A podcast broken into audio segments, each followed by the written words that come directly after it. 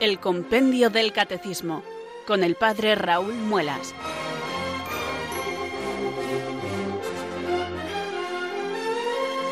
Muy buenas tardes, queridos oyentes de Radio María. Son las 4, las 3 en Canarias.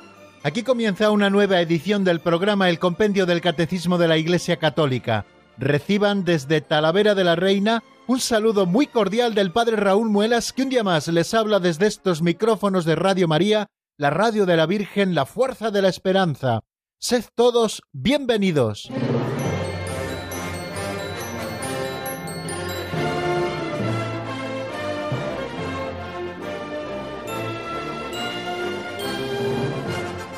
Estaba pensando, queridos oyentes, antes de que sonara nuestra sintonía e incluso antes de que yo hiciera mi invocación particular al Espíritu Santo y que me santiguara para ofrecerle al Señor todo lo que pase durante la próxima hora, estaba yo pensando que la ventaja de tener una mesa de trabajo grande como es la mía es que puedo tener media mesa ordenada y media mesa un poco caótica, porque la mitad derecha está bastante bien ordenadita, pero lo que tengo justo delante de mí pues está lleno pues en primer lugar con el compendio del catecismo de la Iglesia Católica, con el catecismo mayor de la Iglesia, con la Sagrada Escritura, con el misal, también tengo por aquí el código de derecho canónico, tengo mis notas, tengo el papel donde tengo anotados los cantos, tengo también aquí un papelito donde tengo también anotada la oración al Espíritu Santo, que aunque me la sé de memoria, pues bueno, pues ya saben que siempre es bueno tenerla delante por si acaso. Y también en este mismo papel tengo apuntado el teléfono de directo, otro que me sé de memoria, pero por si acaso en el momento se me olvida, pues tenerlo ahí anotado. Y entonces, claro, esto hace que la mesa parezca que es un poco caótica. Yo lo encuentro todo, es verdad, también tengo el libro de las pinceladas de sabiduría que se me había olvidado. Yo lo encuentro todo, sé dónde está todo, pero hombre, si viene alguien a mi estudio dirá, pero bueno, ¿qué mesa es esta? Bueno, pues es la mesa de trabajo del compendio del catecismo de la Iglesia Católica. Aunque tengo que procurar que se cumpla también en mi mesa esa vieja máxima que dice serva ordine et ordo servavit te, guarda el orden y el orden te guardará a ti. Bueno, yo guardo mi orden particular en este caso y este orden particular pues también me guarda a mí. De momento encuentro cada cosa en el momento en que la necesito. Pero bueno, lo primero que siempre tengo localizado, ya saben, es el compendio del Catecismo de la Iglesia Católica, que es nuestro libro de texto, y hago referencia a ello al comienzo para que también ustedes le tengan localizado. Les he recomendado en multitud de ocasiones que si es posible tengan el libro impreso, porque el hecho de tener el libro impreso es una ayuda muy grande. Lo primero porque le podemos abrir por la página por la que queramos de una manera rápida. En segundo lugar porque encontramos todos los subsidios que nos ofrece la audición impresa, no solamente eh, el esquema y los números desarrollados, sino también eh, las notas marginales, también el índice de materias, el índice general, también esos grabados que encabezan cada sección y cada capítulo, y también las fórmulas comunes de la vida cristiana. Bueno, pues todas estas cosas, queridos amigos, las tenemos recogidas en este libro, que es el Compendio del Catecismo, y es un libro que la Asociación de Editores del Catecismo procuró que no fuera muy caro para que fuera asequible y pudiese estar en cualquier biblioteca. Y yo creo que una biblioteca buena en la que tiene que estar es en la biblioteca particular de cada uno, y no quizá metido entre los demás libros, esos que a lo mejor no vemos nunca o solamente cuando les quitamos el polvo, sino de esos libros que están en la mesa, en la mesilla, en un lugar donde acudimos con frecuencia y además donde los encontramos solos para poderles tomar en nuestras manos, abrirles, subrayarles, seguir profundizando en ellos en definitiva. Y el hecho de tener el texto delante mientras nosotros lo explicamos, a mí por lo menos me ayuda mucho y supongo que a ustedes también. Bueno amigos, pues antes de abordar eh, el repaso de lo que vimos en nuestro último programa, que fue el del día de ayer, donde avanzamos en doctrina en el número 453, que se pregunta cómo se santifica el domingo, y si Dios quiere, pues hoy avanzaremos también para acabar con ese tercer artículo dentro del primer capítulo, santificarás las fiestas, porque es importante reconocer civilmente el domingo como día festivo. Supongo que todos lo podemos deducir, pero eh, nos asomaremos brevemente a ver qué es lo que nos dice el compendio. Y daremos el salto al capítulo segundo que se centra en la segunda tabla de la ley, amarás a tu prójimo como a ti mismo. Siete mandamientos encontraremos en esa tabla. Honrarás a tu padre y a tu madre, que será el artículo, el epígrafe por el que empecemos. Quinto mandamiento, no matarás. Sexto mandamiento, no cometerás actos impuros. Séptimo mandamiento, no robarás. Octavo mandamiento, no dirás falso testimonio ni mentirás. Noveno mandamiento, no consentirás pensamientos ni deseos impuros. Y décimo mandamiento, no codiciarás los bienes ajenos. Tenemos por delante, queridos amigos, pues algo así como 75-80 números para desarrollar esos siete restantes mandamientos e ir analizando uno por uno cada uno de ellos. Pero antes de perder más tiempo en presentaciones, vamos a hacer lo verdaderamente importante, que es encomendarnos al Espíritu Santo para que venga sobre nosotros, nos ilumine con su gracia y nos fortalezca también para que podamos cumplir con nuestro cometido. Recemos un día más así. Ven Espíritu Santo, llena los corazones de tus fieles y enciende en ellos el fuego de tu amor. Envía Señor tu Espíritu que renueve la faz de la tierra. Oh Dios, que llenaste los corazones de tus fieles con la luz del Espíritu Santo, concédenos que guiados por el mismo Espíritu, sintamos con rectitud y gocemos siempre de tu consuelo. Por Jesucristo nuestro Señor. Amén.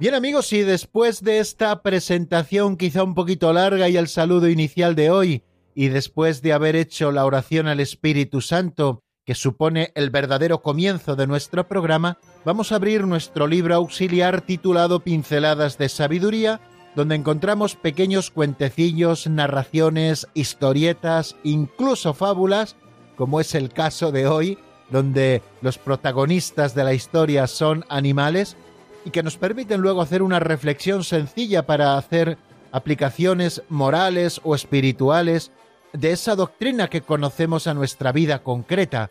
La pincelada de hoy que escuchamos en la voz de Alberto se titula El cuervo y los pavos reales.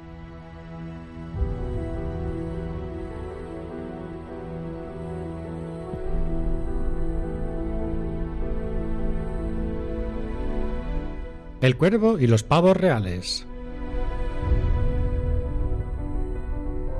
La vida consiste más en una aceptación que en una elección. Claro que hay cosas que podemos elegir, pero muchas, muchísimas, nos vienen dadas. No son impuestas por la naturaleza, la cultura, las circunstancias. Yo soy yo y mis circunstancias es una gran verdad. Hay circunstancias adversas que podemos superar, pero hay cosas que hay que aceptar y es perder el tiempo luchar contra ellas. Un cuervo vanidoso detestaba sus plumas negras y envidiaba los vivos colores de los pavos reales. Un día recogió las plumas que se le habían caído a un pavo real. Se las puso y desdeñando a otros cuervos se unió a los pavos reales. Pero estos reconocieron el engaño, le quitaron las plumas y lo echaron a picotazos. Entonces volvió a los suyos, que también le echaron fuera. Si te hubieras contentado con lo que eres, Ahora eres rechazado en todas partes.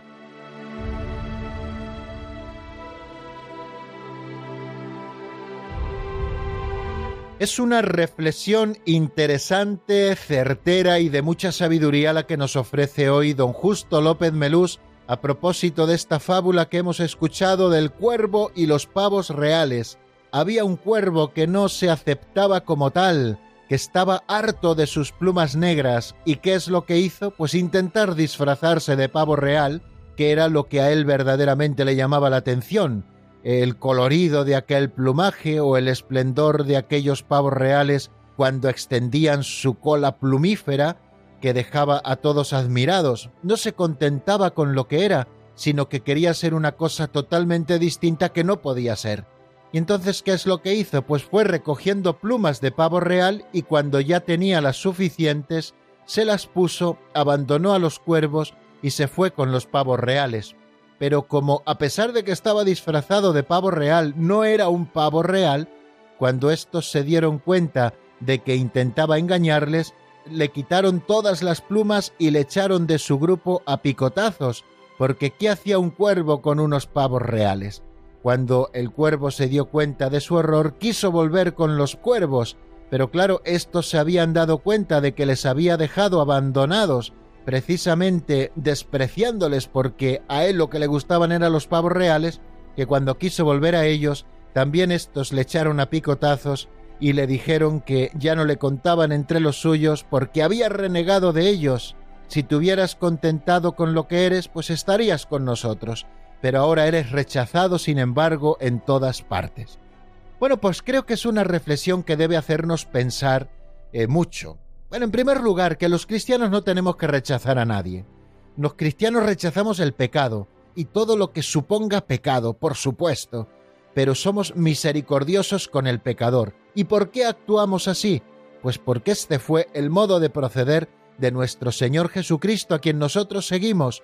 Somos cristianos por la gracia de Dios y cristiano quiere decir discípulo de Cristo, nuestro Maestro y Salvador.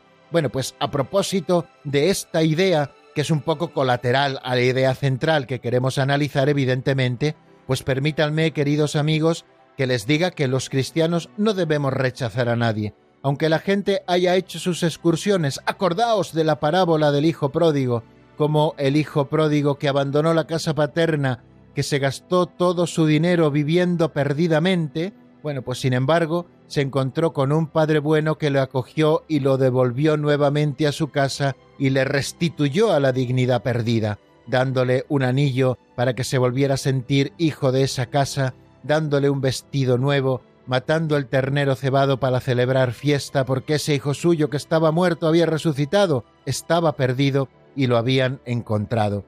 Bueno, pues queridos amigos, esta es una de las enseñanzas colaterales que encontramos en esta chispita o pincelada titulada El cuervo y los pavos reales.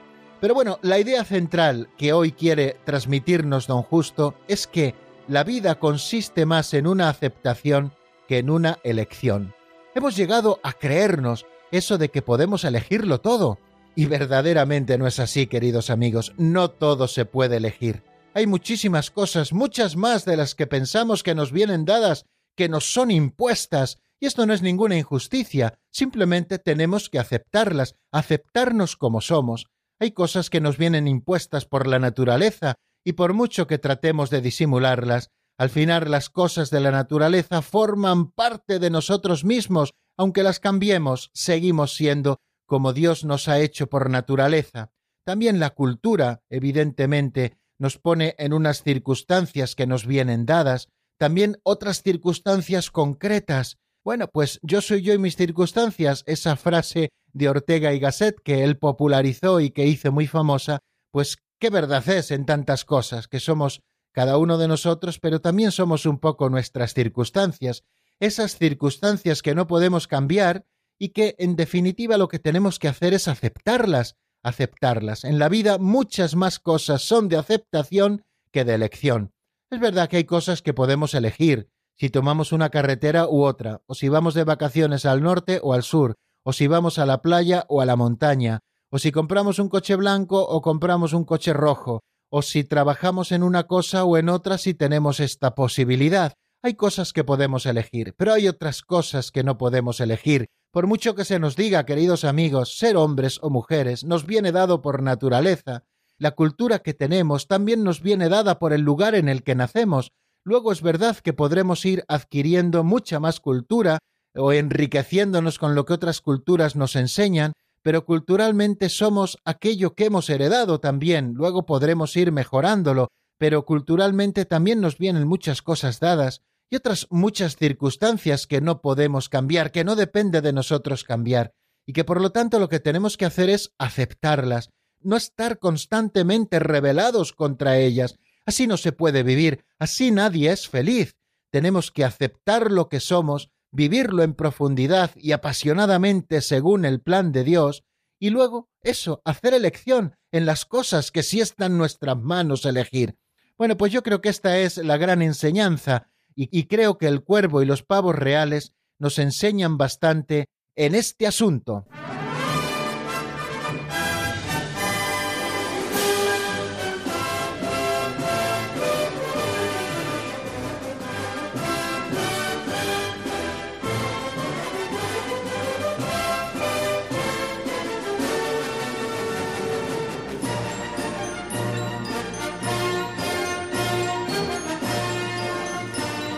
Bueno amigos, y si les parece vamos a dar un repaso lo más rápido posible o de lo que seamos capaces de lo que vimos como avance de doctrina en el día de ayer para poder avanzar al menos hoy un par de números, terminar el capítulo primero y comenzar el capítulo segundo. El capítulo primero ya saben que está dedicado a los tres mandamientos que se refieren directamente a Dios, amar a Dios sobre todas las cosas, no tomar el nombre de Dios en vano y santificar las fiestas y luego el segundo capítulo se dedica a todos los mandamientos referidos al prójimo.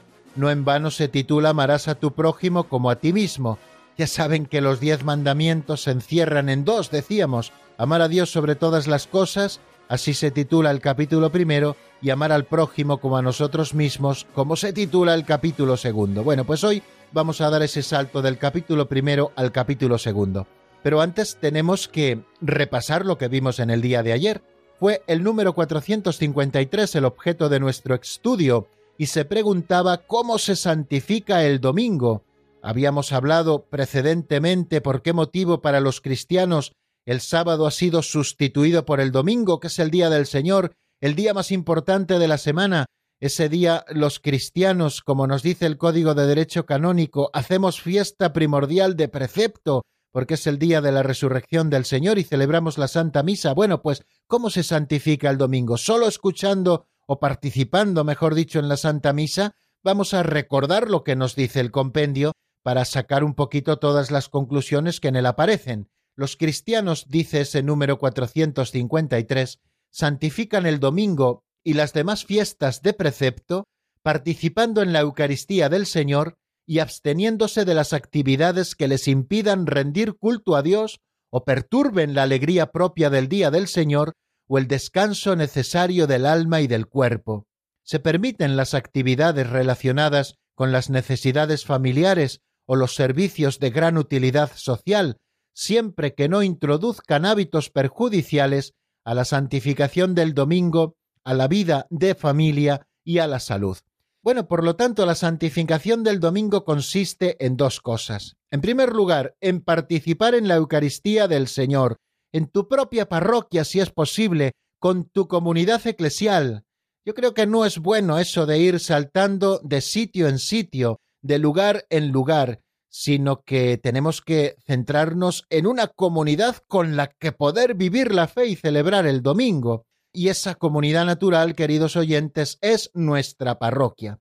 Pero no solo consiste en esto la santificación del domingo, sino también en la abstención de actividades que nos impidan rendir culto a Dios o que perturben la alegría propia del día del Señor o el descanso necesario del alma y del cuerpo. O sea, actividades que nos impidan rendir culto a Dios. Hay actividades que nos impiden rendir culto a Dios y no me estoy refiriendo solamente a las actividades pecaminosas, por poner un ejemplo. No, no, esas ya se supone que nos abstenemos de ellas, sino de otro tipo de actividades que por la atención que requieren nos impidan rendir culto a Dios, que es algo también de derecho natural, el rendirle a Dios el culto que sólo Él merece, tanto público como privado, o actividades que perturben la alegría propia del día del Señor, o también el descanso necesario del alma y del cuerpo. El domingo está para rendir culto a Dios, para celebrar la alegría de la resurrección y para que el cuerpo y el alma descansen de las actividades ordinarias. Evidentemente tenemos que abstenernos de todo aquello que nos impida esto. Se permiten actividades relacionadas con las necesidades familiares, evidentemente, o con los servicios de gran utilidad social, siempre que no introduzcan hábitos perjudiciales a la santificación del domingo, a la vida de familia y a la salud. Bueno, para evitar, queridos amigos, que nos suceda a nosotros como les sucedió en otro tiempo a los fariseos con el día del sábado, eh, si se dan cuenta, la doctrina de la Iglesia no entra en casuísticas, sino que nos presenta los principios familiares en cuanto a lo que supone el descanso dominical. Nos pide que nos abstengamos de actividades que impidan rendir culto a Dios, que perturben la alegría propia del día del Señor o el descanso necesario del alma y del cuerpo, y se permiten actividades relacionadas evidentemente con las necesidades familiares o con servicios de gran utilidad social, pero que no introduzcan hábitos perjudiciales a la santificación del domingo, a la vida de familia y a la salud. Y creo que esto es algo que tenemos que revisar todos. Si no hemos ido introduciendo en los hábitos de cómo vivimos el domingo cosas perjudiciales que están atentando de alguna manera contra la santificación del domingo, contra la vida de familia y contra la salud. Aquel padre de familia que diga, no, yo el domingo me voy a echar la partida y metido toda la tarde echando la partida con unos amigos. Pues ojo, esto creo que es un hábito perjudicial a la santificación del domingo y a la vida de familia, incluso a veces a la salud, porque si ya se tiene determinada edad estar toda la tarde sentado, creo que no es cosa buena.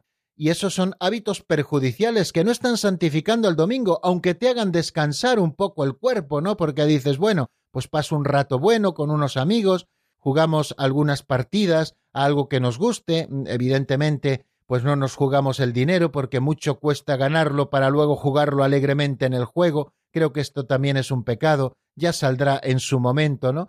Bueno, pues todas estas cosas tenemos que estar pendientes para no introducir hábitos perjudiciales a la santificación del domingo, a la vida de familia y a la salud. Pero principalmente este número 453 nos habla de la Eucaristía Dominical.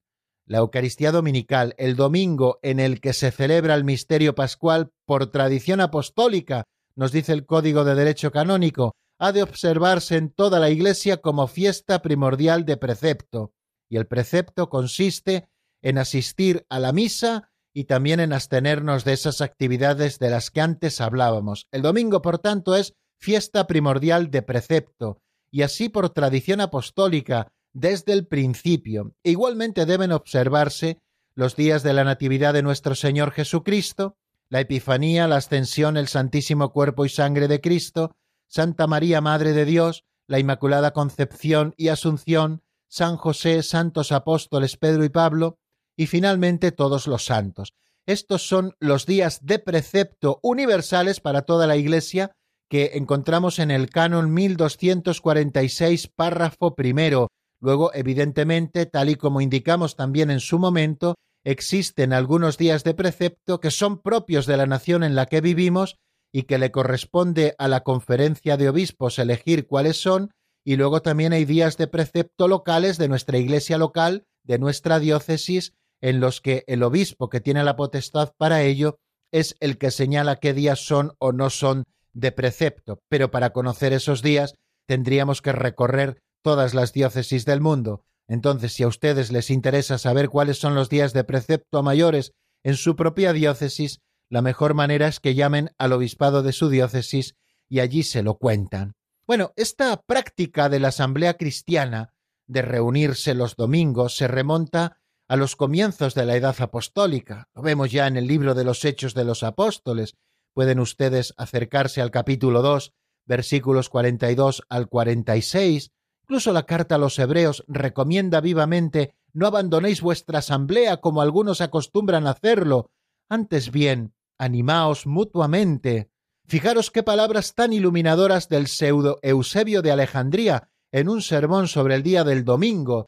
Dice, la tradición conserva el recuerdo de una exhortación siempre actual venid temprano a la iglesia, acercarse al Señor y confesar sus pecados, arrepentirse en la oración, asistir a la sagrada y divina liturgia, acabar su oración y no marcharse antes de la despedida.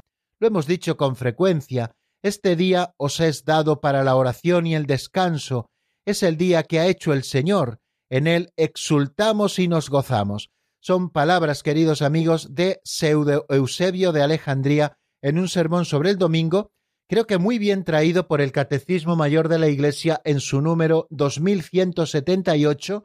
Ahí lo encuentran por si ustedes quieren volver sobre ello para meditarlo un poco. Les decía que un lugar eh, propicio para la vivencia del domingo es la parroquia.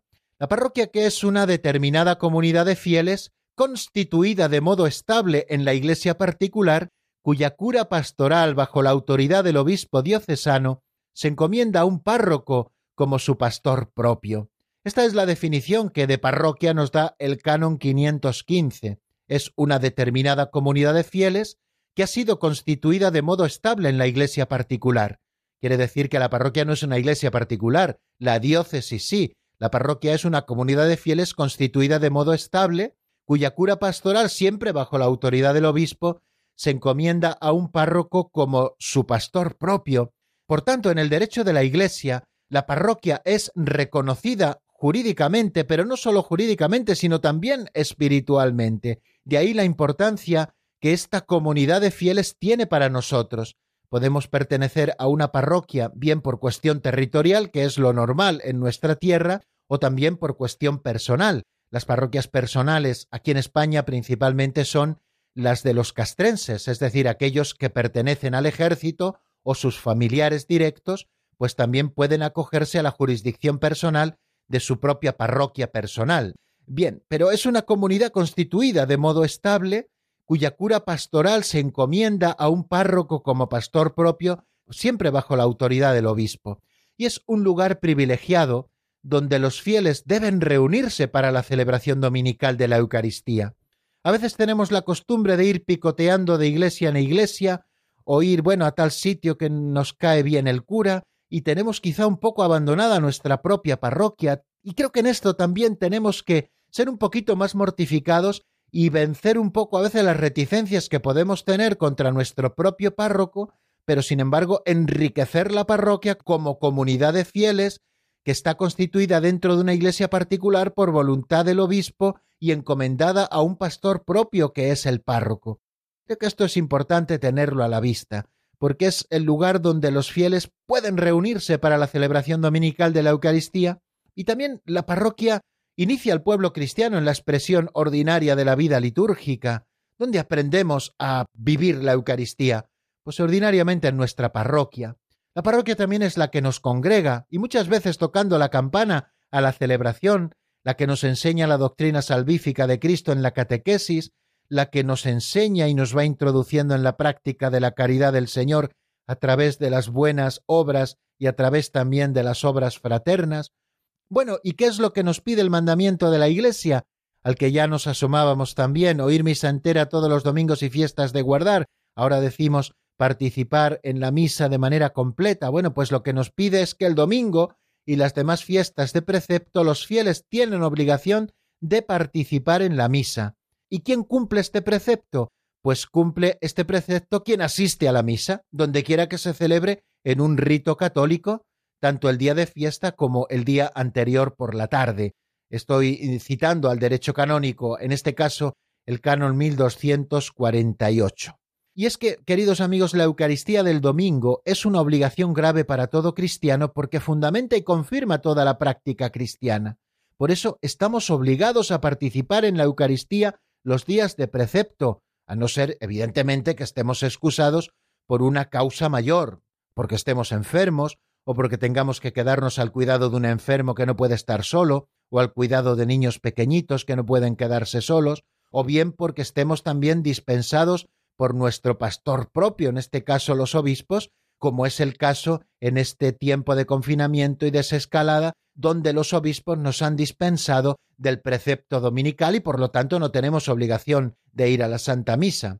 Pero bueno, teniendo esto a la vista y salvando estas excepciones, podemos decir no nosotros, sino con el Catecismo Mayor de la Iglesia, que los que deliberadamente faltan a esta obligación de ir a misa todos los domingos están cometiendo un pecado grave, un pecado grave. O sea que no nos toca a nosotros calificar la gravedad del pecado, sino que la materia, en este caso, y nos lo dice muy claramente la doctrina católica, se trata de una materia grave.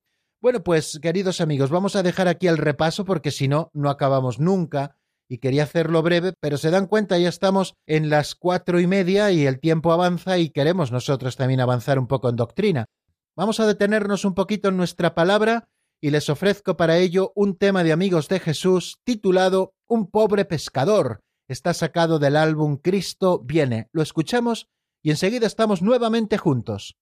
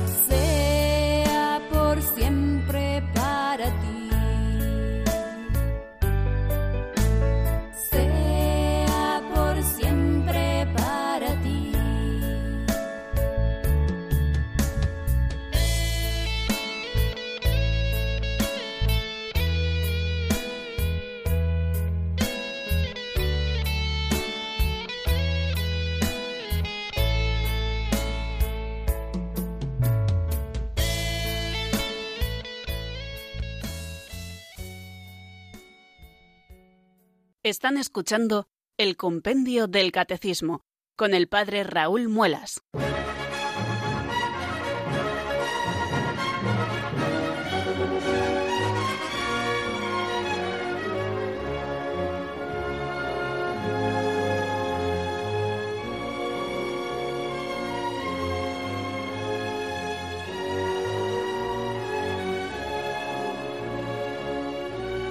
Seguimos, queridos amigos, en la sintonía de Radio María. Esto es el Compendio del Catecismo y les habla desde Talavera de la Reina el Padre Raúl Muelas. Vamos a abordar nuestro cuarto momento del programa avanzando en doctrina, el 454. ¿Por qué es importante reconocer civilmente el domingo como día festivo?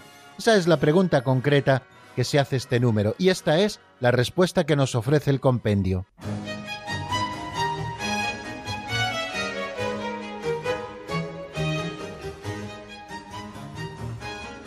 Número 454.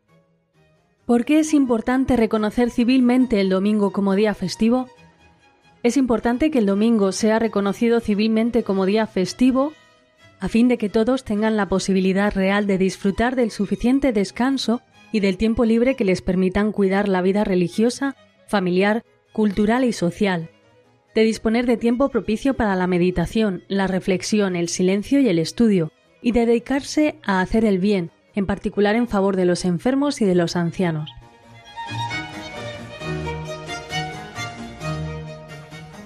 Es importante que el domingo sea reconocido civilmente como día festivo, a fin de que todos tengan la posibilidad real de disfrutar del suficiente descanso y del tiempo libre que les permita cuidar la vida religiosa, la vida familiar, la vida cultural y la vida social, de disponer de tiempo propicio para la meditación, la reflexión, el silencio y el estudio, y de dedicarse a hacer el bien, en particular en favor de los enfermos y de los ancianos. A la vista de esta afirmación que nos hace como categórica el número 454, yo me pregunto, ¿cuántos de ustedes, queridos amigos, el domingo, además de ir a la Santa Misa, dedican tiempo a la meditación, a la reflexión, al silencio, al estudio, a dedicarnos a hacer el bien, en particular a visitar a los enfermos y a los ancianos? Bueno, es una pregunta que hago porque esto no es algo optativo, la Iglesia nos lo ofrece como necesario para la santificación del domingo. Por eso es importante que el domingo sea un día de fiesta y que sea reconocido como tal. Vivimos en una sociedad en donde todo se desdibuja, y es verdad que tiene que haber libertad, por supuesto, libertad civil para que cada uno escoja lo que pueda y lo que quiera, pero evidentemente esas libertades civiles también nos afectan a los cristianos, y se han ido introduciendo, queridos amigos, una serie de conductas quizá contrarias a la santificación del domingo, que creo que tenemos que revisar. Eh, estamos con el tema, por ejemplo, tan sencillo como ir a un centro comercial el domingo porque es un día comodísimo para pasar la tarde en el centro comercial, hacer las compras. Yo me pregunto, ¿eh? no, no estoy afirmando, simplemente me pregunto, obrando así, estamos santificando el domingo y sobre todo estamos ayudando a santificarlo a otros a los que hacemos trabajar precisamente por esas costumbres que estamos adquiriendo? Seis días tenemos para comprar. Es verdad que quizá en las grandes ciudades todo es como más complicado, ¿no? Pero bueno, el sábado por la tarde, el que descansa el domingo suele descansar también el sábado por la tarde. Ese día se puede dedicar a hacer la compra y el domingo dedicarnos un poquito más a las cosas de Dios. E, el domingo es bueno que sea reconocido civilmente como día festivo para que aquellos que creemos y queremos vivir el domingo tengamos la posibilidad de disfrutar del suficiente descanso y del tiempo libre que nos permita cuidar la vida religiosa. La vida religiosa hay que cuidarla. Si yo trabajo de lunes a viernes, de siete de la mañana a ocho de la tarde o llego a casa a las nueve, ¿Cuándo voy a poder ir a la catequesis de adulto? ¿Cuándo voy a poder dedicar tiempo a escuchar alguna buena conferencia, alguna buena meditación? ¿Cuándo voy a poder reflexionar sobre el sentido de la vida cristiana? ¿Cuándo voy a poder hacer ratos de silencio para estar a solas con el Señor, amándome y dejando amar por Él? ¿Cuándo voy a poder estudiar? Estudiar no cosas del mundo, sino estudiar la Sagrada Escritura, estudiar la doctrina católica, cuándo voy a poder dedicarme a hacer el bien, a visitar a los enfermos, visitar a los ancianos, especialmente quizá los de la propia familia. Todas estas cosas son verdaderamente importantes. El domingo está para cuidar la vida religiosa, familiar, cultural y social. El domingo no está hecho para ir al fútbol. Si después de todo esto también se va al fútbol o se va al fútbol en familia, pues bendito sea Dios, miel sobre hojuelas, pero el domingo no está hecho para ir al fútbol, ni para ir a los toros, ni para ir a cazar, ni para ir a no sé qué. El domingo está instituido por el Señor para los que queremos vivir cristianamente el domingo, para cuidar la vida religiosa en primer lugar, para cuidar la vida familiar. Si yo me voy por la mañana tempranísimo de caza y no vuelvo hasta las nueve de la noche, ¿qué vida familiar he cuida el domingo? También la vida cultural, la, pero no la vida cultureta, ojo, eh, que cuando hablamos de la vida cultural nos estamos refiriendo a otra cosa mucho más profunda y mucho más hermosa. Y también la vida social. ¿Cuándo voy a poder reunirme con mis vecinos, con mis amigos, para estar juntos, para disfrutar también del tiempo de ocio? Bueno, pues todas estas cosas nos las apunta, queridos amigos, ese número 454, en el que no quiero entretenerme mucho más, pero vuelvan a leerle, ¿no? Es importante que el domingo sea reconocido civilmente como día festivo a fin de que todos tengan la posibilidad real de disfrutar del suficiente descanso y del suficiente tiempo libre que les permita cuidar la vida religiosa, familiar, cultural y social, de disponer de tiempo propicio para la meditación, la reflexión y el silencio y el estudio, y de dedicarse a hacer el bien, en particular en favor de los enfermos y de los ancianos. cuidar la vida familiar, cuidar la vida religiosa, cuidar las obras de misericordia los domingos. Bueno, no me entretengo más. Eh, vamos a seguir un poquito adelante a ver si nos da tiempo a ver al menos el primero de los números que el capítulo segundo, titulado Amarás a tu prójimo como a ti mismo, dedica al cuarto mandamiento honrarás a tu padre y a tu madre. Este capítulo segundo, Amarás a tu prójimo como a ti mismo, tiene diversos epígrafes y cada uno de estos epígrafes evidentemente está dedicado a uno de esos siete mandamientos que se refieren directamente al prójimo, cuarto, quinto, sexto, séptimo, octavo, noveno y décimo. Bueno, pues el primero que aborda, evidentemente, porque hace las cosas con orden el catecismo, es el cuarto mandamiento de la ley de Dios, que reza así, honrarás a tu padre y a tu madre. Y la primera pregunta para salir de dudas que se hace el 455 que es el número que nos encontramos, es ¿qué manda el cuarto mandamiento de la ley de Dios? Vamos a escuchar lo que nos dice el compendio en la voz de Marta Jara.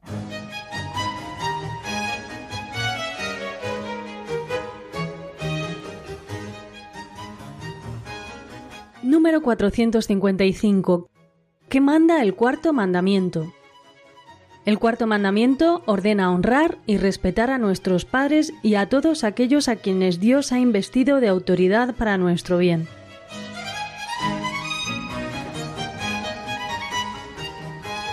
Como ven, queridos amigos, no se anda entreteniendo en florituras, va al grano el compendio del catecismo.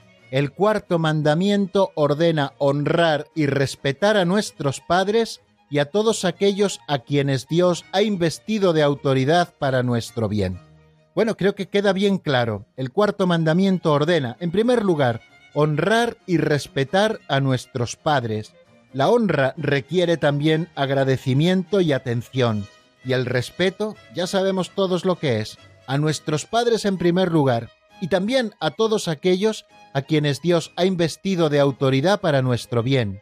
Antes decíamos que a todas las personas mayores, que en cierta manera tienen un poco de autoridad moral sobre los más jóvenes, pues también tenemos que honrar y respetar a los mayores.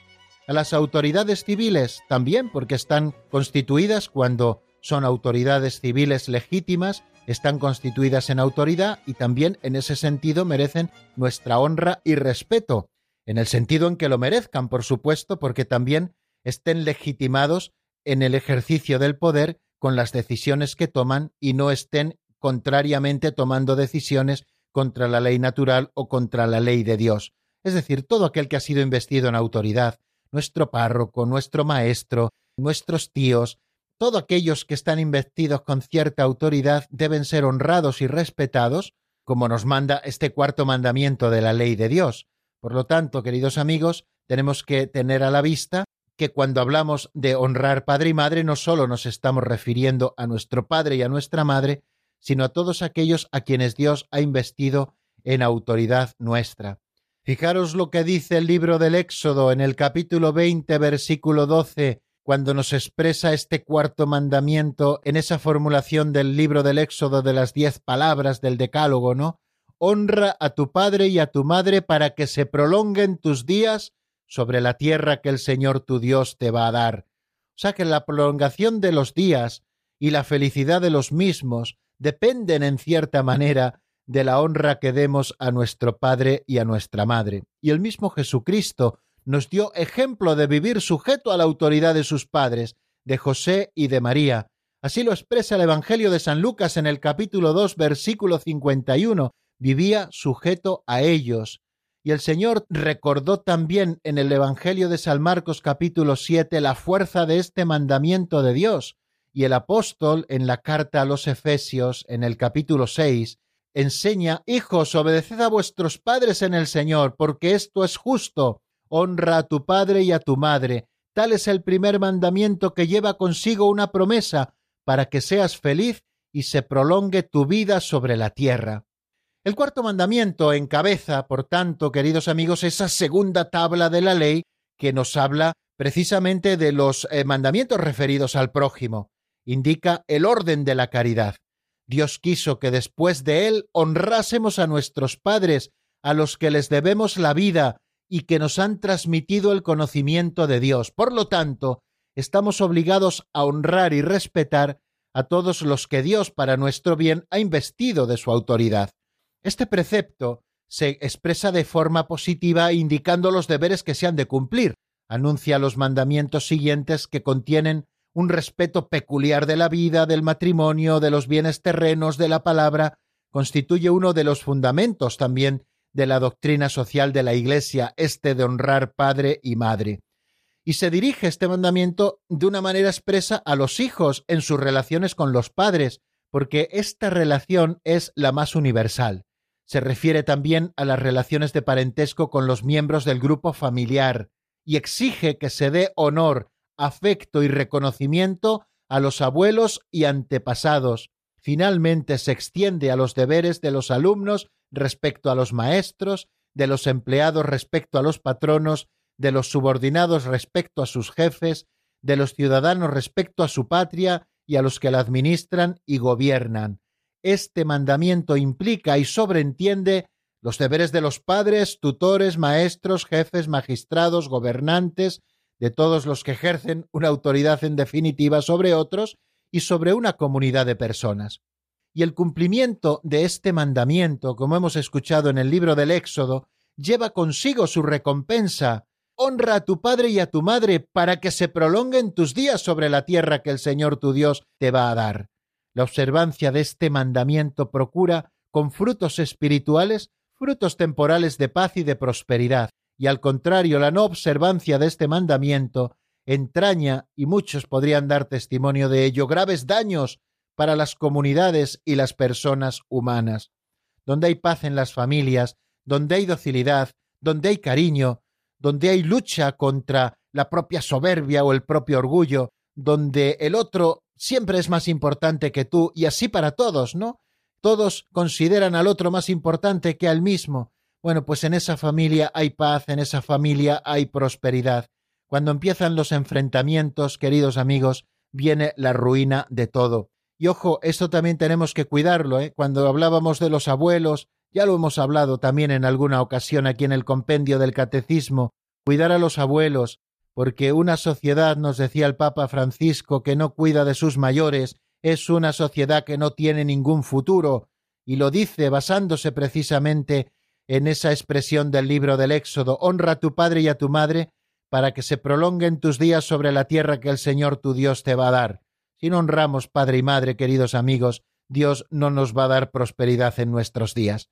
Bueno, pues lo dejamos aquí, queridos amigos. Les recuerdo nuestro número de directo 910059419, 910059419 y pueden ustedes marcar con tranquilidad mientras les ofrezco un tema de Blas Ortega titulado Dame tu luz. Está sacado del álbum en un segundo. Lo escuchamos y enseguida estamos nuevamente juntos.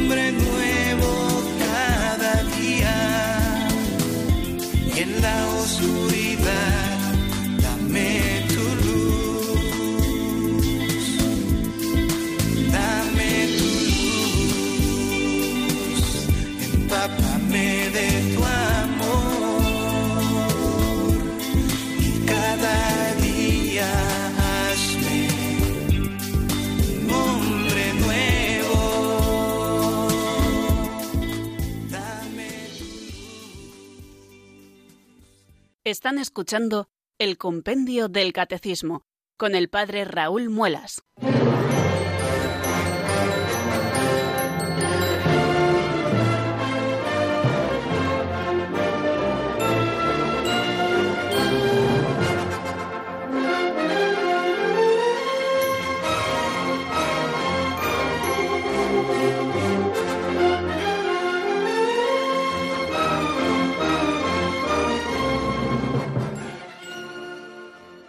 Vamos camino, queridos oyentes, de las 4 y 51 minutos de la tarde. Estamos en el compendio del Catecismo de la Iglesia Católica, como siempre, en la sintonía de Radio María, la radio de la Virgen, la fuerza de la esperanza. Y abrimos este último momento del programa que dedicamos a las llamadas de nuestros oyentes. Si alguno de ustedes tiene a bien llamarnos para compartir con nosotros alguna duda que tenga y que nosotros podamos despejar, o para compartir también algún testimonio o alguna vivencia al hilo de lo que estamos diciendo, etcétera, etcétera. Ya saben que nuestros eh, teléfonos siempre están abiertos y son siempre bienvenidos. Y además no tengan apuro en llamar porque llaman a su propia casa. O sea que estamos en familia, queridos oyentes. Bueno, eh, decirles que estamos comenzando eh, el segundo capítulo de, este, de esta segunda sección de la tercera parte del compendio del catecismo. Ya saben que en la segunda sección de la tercera parte, La vida en Cristo, estamos estudiando, en, este segundo, eh, en esta segunda sección, como les digo, estamos estudiando los distintos mandamientos de la ley de Dios, que están agrupados en dos capítulos. Un primer capítulo, que ya hemos terminado, hemos cerrado hoy, eh, donde se estudian los tres primeros mandamientos de la ley de Dios, lo que hemos llamado la primera tabla, aquellos mandamientos que se refieren directamente a Dios. Amarás a Dios sobre todas las cosas, que es el primero, no tomarás el nombre de Dios en vano, que es el segundo, y el tercero de ellos que nos habla de santificar las fiestas, el sentido del domingo y por qué es importante. Terminábamos reconocer el domingo como fiesta ah, civil también, ¿no? Para poder vivir todo lo que se nos pide eh, experimentar en el domingo, que sea verdaderamente el día del Señor, un día de descanso. Y hemos abierto el segundo capítulo, eh, un capítulo largo, en el que vamos a estudiar siete mandamientos de la ley de Dios. Siete mandamientos porque es la segunda tabla de la ley. Eh, de momento eh, hemos empezado con el primero y tenemos mucho estudio por delante y muchos mandamientos. Vamos a dar paso a la primera llamada que nos llega desde León. Marisa, buenas tardes y bienvenida. Muy buenas tardes y quiero felicitarle por este programa. Con frecuencia me engancho a partir de las cuatro y media y me pierdo buena parte, pero lo que oigo me gusta mucho y hoy me ha gustado mucho lo que ha comentado sobre la santificación del domingo. Y estoy muy de acuerdo y le felicito por el programa. Yo no quiero los domingos comprar nada, aunque necesite algo. Un día mm, tenía unos invitados el domingo y a la hora de hacer la ensalada me di cuenta que me faltaba un aguacate que me hubiera gustado poner y pues no lo hice. Se lo comenté y me dijeron, pues te está abierto. Dije yo, sí, pero es domingo. Y el domingo no compro, porque el domingo es día de descanso. Si mucha gente hiciera lo mismo, cerrarían. Porque esta gente también tiene que descansar. Claro todo que lo sí. que usted dijo, todo lo que usted dijo. Muy bien, pues eh, le agradezco muchísimo, Marisa, su llamada eh, y me alegro mucho de que, bueno, al menos un ratito todos los días pueda conectarse con nosotros. Eh, ya saben, y aprovecho para recordárselo también a nuestros oyentes, que si algún día, pues eso, no pueden escuchar el programa, pero algunos de los temas que se están tratando, pues eh, les interesan de manera especial, luego a partir del día siguiente ya pueden encontrar el podcast del programa en la página web de Radio María. Ustedes teclean www.radiomaria.es. Eh, van a la sección de programas y dentro de programas en esa pestaña hay una que pone podcast y allí están todos los programas de Radio María eh, con todos los audios que se han emitido en la radio de todos los programas. Allí buscan el compendio del catecismo explicado por el padre Raúl Muelas y allí encuentran pues el programa completo y, pueden escucharlo haciéndose la Radio María a la carta porque evidentemente muchas veces no podemos no podemos escuchar los programas enteros porque bueno, cuando llegamos nos enganchamos o a veces nos tenemos que ir antes y esta posibilidad es fantástica. Pues muchísimas gracias Marisa por su reflexión que nos hace y también por contarnos su experiencia sobre las compras en domingo.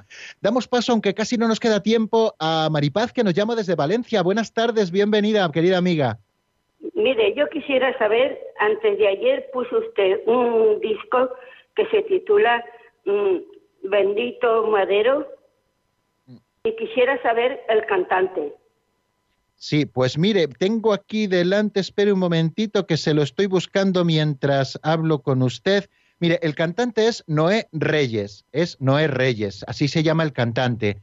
El álbum eh, se llama Al Rey de la Gloria, así se llama el disco en el que está este tema que pusimos el otro día y que se titula, como usted bien dice, Bendito Madero. Bueno, pues esperemos que haya sido de utilidad esta información y que pueda usted encontrarlo. A lo mejor incluso en YouTube puede encontrarle porque a lo mejor este tema está allí subido y puede escucharlo en el momento en que, en que usted quiera.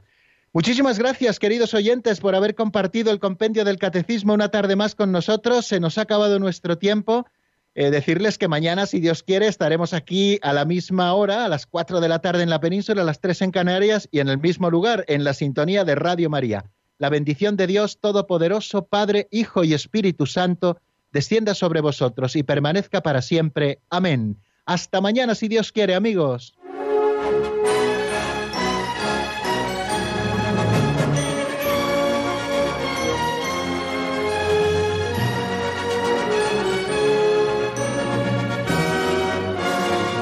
El Compendio del Catecismo con el Padre Raúl Muelas.